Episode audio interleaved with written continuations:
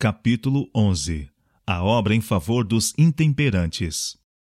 Toda verdadeira reforma tem seu lugar na obra do Evangelho e tende ao reerguimento da alma a uma vida nova e mais nobre. A obra da temperança, especialmente, requer o apoio dos obreiros cristãos. Eles devem chamar a atenção para essa obra, tornando-a objeto de vivo interesse. Por toda parte devem apresentar ao povo os princípios da verdadeira temperança e pedir assinaturas para o voto da mesma. Fervorosos esforços se devem fazer em favor dos que se acham escravizados aos maus hábitos. Há por toda parte uma obra a ser feita por aqueles que caíram devido à intemperança. Entre as igrejas, as instituições religiosas e lares supostamente cristãos, muitos jovens estão seguindo o caminho da ruína. Por hábitos de intemperança, trazem sobre si mesmos a enfermidade, e pela ganância de obter dinheiro para pecaminosas transigências, arruinam a saúde e o caráter.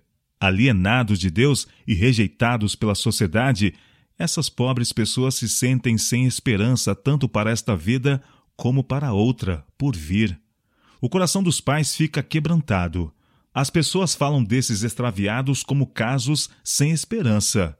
Assim não os considera Deus. Ele compreende todas as circunstâncias que os têm tornado o que são e os contempla com piedade. Essa é uma classe que demanda auxílio. Nunca lhes deis ocasião de dizer: Ninguém se importa comigo. Acha-se entre as vítimas da intemperança indivíduos de todas as classes e profissões, pessoas de elevada posição, de notáveis talentos, de grandes realizações têm cedido aos apetites a ponto de se tornarem incapazes de resistir à tentação. Alguns que eram antes possuidores de fortuna encontram-se sem lar, sem amigos, em sofrimento e miséria, enfermidade e degradação. Perderam domínio de si mesmos, a menos que uma mão ajudadora lhes seja estendida, hão de cair mais e mais baixo. Aliada a essa condescendência consigo mesmo, se acha não somente um pecado moral, mas uma doença física. Muitas vezes, ao ajudar os intemperantes, devemos, como Cristo fazia tão frequentemente, atender primeiro às suas condições físicas. Necessitam alimento e bebidas saudáveis, não estimulantes, roupas limpas, oportunidade de manter o asseio físico necessitam ser rodeados de uma atmosfera de salutar e enobrecedora influência cristã. Deve-se prover em toda a cidade um lugar em que os escravos dos maus hábitos possam receber auxílio para quebrar as cadeias que os prendem. A bebida forte é considerada por muitos o único consolo na aflição. Mas não será preciso que seja assim, se em lugar de desempenhar o papel do sacerdote e do levita, os professos cristãos seguirem o exemplo do bom samaritano. Ao lidar com as vítimas da intemperança, cumpre-nos lembrar que não estamos tratando com pessoas de são juízo, mas com aqueles que, de momento, se acham sob o poder de um demônio. Sede pacientes e mansos. Não penseis na desagradável, repulsiva aparência, mas na preciosa vida para cuja redenção Cristo morreu. Ao despertar o bêbado para o sentimento de sua degradação, fazei quanto estiver ao vosso alcance para lhe mostrar que sois seu amigo. Não profirais uma palavra de censura ou de repugnância. É muito provável que a pobre pessoa se maldiga a si mesma. Ajudai-a a se erguer, dirigi-lhe palavras que fortaleçam a fé. Procurai fortalecer todo bom traço em seu caráter. Ensinar-lhe a maneira de alcançar um nível mais elevado mostrar-lhe que é possível viver de modo a conquistar o respeito de seus semelhantes. Ajudai a ver o valor dos talentos que Deus lhe tem dado, mas que ela tem negligenciado desenvolver. Embora se haja a vontade depravado e enfraquecido, existe para ela esperança em Cristo. Esse lhe despertará no coração mais elevados impulsos e desejos mais santos. Animai a apoderar-se da esperança que se lhe apresenta no Evangelho. Abri a Bíblia ao tentado e lutador, lendo-lhes repetidamente as promessas de Deus. Essas promessas serão para ele como as folhas da árvore da vida. Continuai pacientemente em vossos esforços, até que, com reconhecida alegria, a trêmula mão se apegue à esperança da redenção em Cristo. Deveis apegar-vos firmemente àqueles a quem buscais ajudar, do contrário, jamais obtereis a vitória. Eles serão continuamente tentados para o mal, serão repetidamente quase vencidos pelo intenso desejo da bebida forte. Aqui e ali poderão cair. Não cesseis, entretanto, por isso os vossos esforços. Eles decidiram fazer um esforço para viverem para Cristo. Sua força de vontade, porém, acha-se enfraquecida e devem ser cuidadosamente guardados pelos que cuidam das almas como quem por elas tem de dar contas. Eles perderam sua varonilidade, que devem reconquistar. Muitos têm de lutar contra fortes tendências hereditárias para o mal. Fortes desejos naturais, impulsos sensuais, eis a herança que por nascimento receberam. Contra os mesmos devem ser cuidadosamente guardados. Interior e exteriormente estão o bem e o mal em luta pelo domínio. Os que nunca passaram por tais experiências não podem conhecer o quase avassalador poder do apetite ou o feroz conflito entre os hábitos de condescendência consigo mesmo e a decisão de ser temperante em todas as coisas. Essa batalha deve ser travada uma e muitas vezes. Muitos dos que são atraídos a Cristo não possuirão força moral para continuar a luta contra o apetite e a paixão. O obreiro não deve, no entanto, se desanimar por isso. São apenas os que foram salvos das maiores profundidades os que apostatam? Lembrai-vos de que não trabalhais sozinhos. Anjos ministradores se unem em serviço a todo o sincero filho e filha de Deus. Cristo é o restaurador. O grande médico mesmo se acha ao lado dos fiéis obreiros, dizendo à alma arrependida: Filho, perdoados estão os teus pecados. Marcos capítulo 2, verso 5. Muitos serão os párias que se apoderarão da esperança que lhes é apresentada no Evangelho e entrarão no reino do céu, ao passo que outros que foram beneficiados com grandes oportunidades e grande luz, que não aproveitaram, serão deixados nas trevas exteriores. As vítimas de maus hábitos devem ser despertadas para a necessidade de fazer esforços por si mesmos. Outros podem desenvolver os mais fervorosos empenhos para erguê-los, a graça de Deus pode lhe ser abundantemente oferecida. Cristo pode rogar, seus anjos ministrar. Tudo, porém, será em vão, a menos que eles próprios despertem para pelejar o combate em seu favor. As derradeiras palavras de Davi a Salomão, então um jovem, e que ia em breve receber a coroa de Israel, foram: Esforça-te e sê homem. 1 Reis capítulo 2, verso 2. A todo filho da humanidade, candidato a uma coroa imortal, dirigem-se estas palavras proferidas pela inspiração: Esforça-te e sê homem. Os habituados a satisfazer as tendências naturais devem ser levados a ver e a sentir que é mister grande renovação moral, se se querem tornar homens. Deus os convida a despertar e, na força de Cristo, reconquistar a varonilidade que Deus lhes dera e que foi sacrificada em pecaminosas condescendências. Sentindo o terrível poder da tentação, o arrastamento do desejo que leva à fraqueza, muito homem brada em desespero. Não posso resistir ao mal. Diz ele que ele pode, que ele precisa resistir. Poderá haver sido derrotado uma e outra vez, mas não é necessário que seja sempre assim. Ele é fraco em força moral, dominado por hábitos de uma vida de pecado. Suas promessas e resoluções são como cordas de areia. A consciência das promessas não cumpridas e dos violados votos enfraquece-lhe a confiança na própria sinceridade, fazendo com que ele sinta que Deus não o pode aceitar nem cooperar com seus esforços. Não precisa, entretanto, desesperar. Os que põem em Cristo a confiança não devem ficar escravizados por nenhuma tendência ou hábito hereditário ou cultivado. Em lugar de ficar subjugados em servidão à natureza inferior, devem reger todo apetite e paixão. Deus não nos deixou lutar com o mal em nossa própria, limitada força. Sejam quais forem nossas tendências herdadas ou cultivadas para o erro, podemos vencer, mediante o poder que ele nos está disposto a comunicar.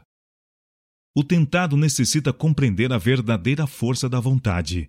É este o poder que governa na natureza do homem, o poder de decisão, de escolha.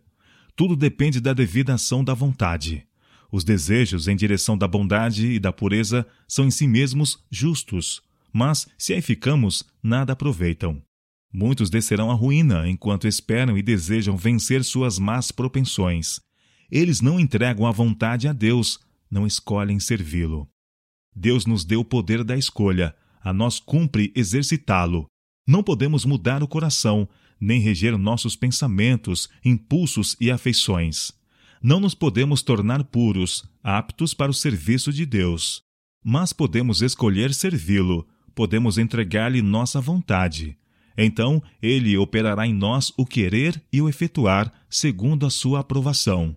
Assim, nossa natureza toda será posta sob o domínio de Cristo. Mediante o devido exercício da vontade, uma completa mudança pode ser operada na vida.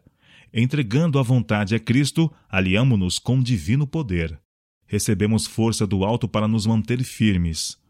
Uma vida nobre e pura, uma vida vitoriosa sobre o apetite e a concupiscência é possível a todo aquele que quiser unir sua vontade humana, fraca e vacilante, à onipotente e inabalável vontade de Deus. Os que estão em luta com o poder do apetite devem ser instruídos nos princípios do viver saudável. Deve-se-lhes mostrar que a violação das leis da saúde criando um estado enfermo e desejos não naturais, lança as bases para o hábito das bebidas alcoólicas. Unicamente vivendo em obediência aos princípios da saúde, podem eles se libertar da sede de estimulantes contrários à natureza. Ao passo que dependem da força divina para quebrar as cadeias do apetite, devem cooperar com Deus pela obediência às suas leis, tanto as morais como as físicas. Os que se estão esforçando para reformar-se devem ser ajudados a obter emprego. Ninguém em condições de trabalhar deve ser ensinado a esperar alimento, roupa e casa de graça. Por amor deles próprios, bem como dos outros, devia ser planejado o meio pelo qual produzam o equivalente àquilo que recebem. Animai todo esforço quanto à manutenção própria. Isso fortalecerá o respeito de si mesmo e uma nobre independência e a ocupação da mente e do corpo num trabalho útil é essencial como salvaguarda contra a tentação. Os que trabalham pelos caídos ficarão decepcionados com muitos que dão esperança de reforma. Muitos não farão senão uma superficial mudança em seus hábitos e maneiras de proceder. São movidos por impulso e por algum tempo podem parecer reformados, mas não há verdadeira mudança de coração. Acariciam mesmo amor próprio têm a mesma sede de prazeres vãos e mesmo desejo de satisfação própria. Não têm conhecimento da obra da formação do caráter, e não se pode confiar neles como homens de princípios. Rebaixaram suas faculdades mentais e espirituais pela satisfação do apetite e da paixão, o que os enfraquece. São inconstantes e mutáveis, seus impulsos tendem à sensualidade. Essas pessoas são muitas vezes uma fonte de perigo para outros. Sendo considerados como homens e mulheres reformados, confiam-se-lhes responsabilidades e são colocados em posições em que sua influência corrompe os inocentes. Mesmo os que estão buscando sinceramente reformar-se não se acham livres do perigo de cair. Precisam ser tratados com grande sabedoria e ternura. A tendência de lisonjear e exaltar os que foram salvos das maiores profundidades provoca, por vezes, sua ruína. O costume de convidar homens e mulheres para relatar em público os incidentes de sua vida de pecado é cheio de perigos, tanto para o que fala como para os que escutam. Demorar o pensamento em cena de mal é corruptor para a mente e a alma. E o destaque em que se colocam os que são assim salvos é-lhes prejudicial. Muitos são levados a pensar que sua vida pecaminosa lhes confere certa distinção. São animados o amor da notoriedade, e o espírito de confiança em si mesmo, os quais se demonstram fatais à alma. Unicamente desconfiando de si mesmos e confiando na misericórdia de Cristo podem eles subsistir. Todos quantos dão provas de verdadeira conversão devem ser animados a trabalhar pelos outros. Que ninguém repila uma alma que deixa o serviço de Satanás pelo de Cristo. Quando uma pessoa dá demonstração de que o Espírito de Deus está lutando com ela, dá-lhe todo o ânimo para entrar no serviço do Senhor. E tende piedade de uns, usando de discernimento. Judas, verso 22. Os que são sábios na sabedoria que vem de Deus verão almas necessitadas de auxílio, pessoas que se arrependeram sinceramente, mas que sem animação mal se atreveriam a firmar-se na esperança. O Senhor porá no coração de seus servos receber com agrado essas criaturas trementes, arrependidas, para sua amorável convivência. Sejam quais forem seus pecados habituais, não importa quão baixo hajam elas caído, quando em contrição se chegam a Cristo, ele as recebe. Dá-lhes então alguma coisa a fazer para ele. Se elas desejam trabalhar no reerguimento de outros do abismo da destruição que elas próprias foram salvas, dá-lhes oportunidade. Ponde-as em contato com cristãos experientes, a fim de obterem vigor espiritual. Encher-lhes o coração e as mãos de trabalho para o Mestre. Quando a luz resplandece na alma, alguns dos que pareciam mais entregues ao pecado se tornarão obreiros de êxito em favor de pecadores da mesma espécie que eles antes foram.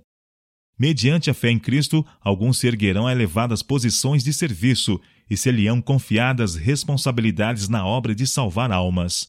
Eles veem onde reside sua fraqueza, compreendem a depravação de sua natureza.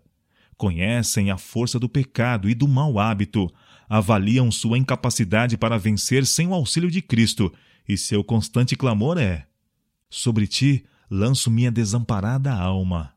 Esses podem ajudar a outros. Aquele que tem sido tentado e provado cuja esperança havia quase desaparecido, mas foi salvo ouvindo a mensagem de amor, é capaz de entender a ciência de salvar almas.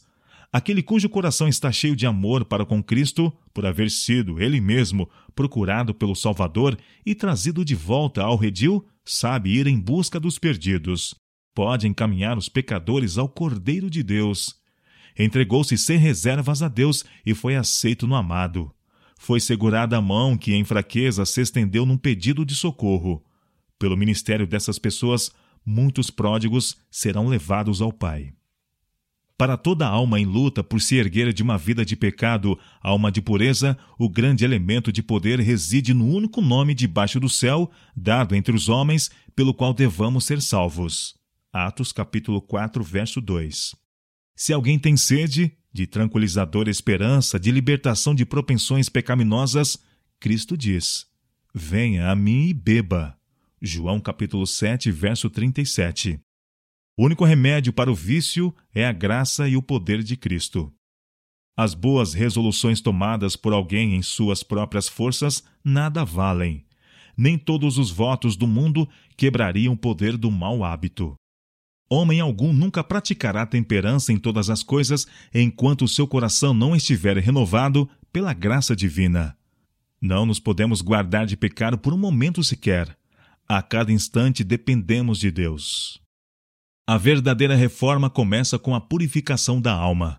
Nosso trabalho com os caídos só logrará real êxito à medida que a graça de Deus remodelar o caráter e a alma for posta em viva ligação com Deus. Cristo viveu uma vida de perfeita obediência à lei de Deus, deixando nisto um exemplo perfeito a toda criatura humana. A vida que ele viveu neste mundo devemos nós viver, mediante seu poder e sob as suas instruções. Em nossa obra pelos caídos, cumpre gravar na mente e no coração deles as exigências da lei de Deus e a necessidade de lealdade para com ele. Nunca deixeis de mostrar que existe assinalada diferença entre os que servem a Deus e os que o não servem. Deus é amor, mas não pode desculpar a voluntária desconsideração de seus mandamentos. Os decretos de seu governo são de tal ordem que o homem não escapa às consequências da deslealdade. Ele só pode honrar aqueles que o honram. A conduta do homem neste mundo decide seu eterno destino. Segundo houver semeado, assim ceifará. A causa será seguida do efeito. Nada menos que a perfeita obediência pode satisfazer ao ideal que Deus requer. Ele não deixou sua vontade indefinida. Não ordenou coisa alguma que não seja necessária a fim de pôr o homem em harmonia com ele. Devemos encaminhar os pecadores a seu ideal de caráter e conduzi-los a Cristo, por cuja graça unicamente pode esse ideal ser atingido. O Salvador tomou sobre si as enfermidades humanas e viveu uma vida sem pecado, a fim de os homens não terem nenhum temor de que, devido à fraqueza da natureza humana, eles não pudessem vencer. Cristo veio para nos tornar participantes da natureza divina, e sua vida declara que a humanidade, unida à divindade, não comete pecado. O Salvador venceu para mostrar ao homem como ele pode vencer. Todas as tentações de Satanás, Cristo enfrentava com a palavra de Deus.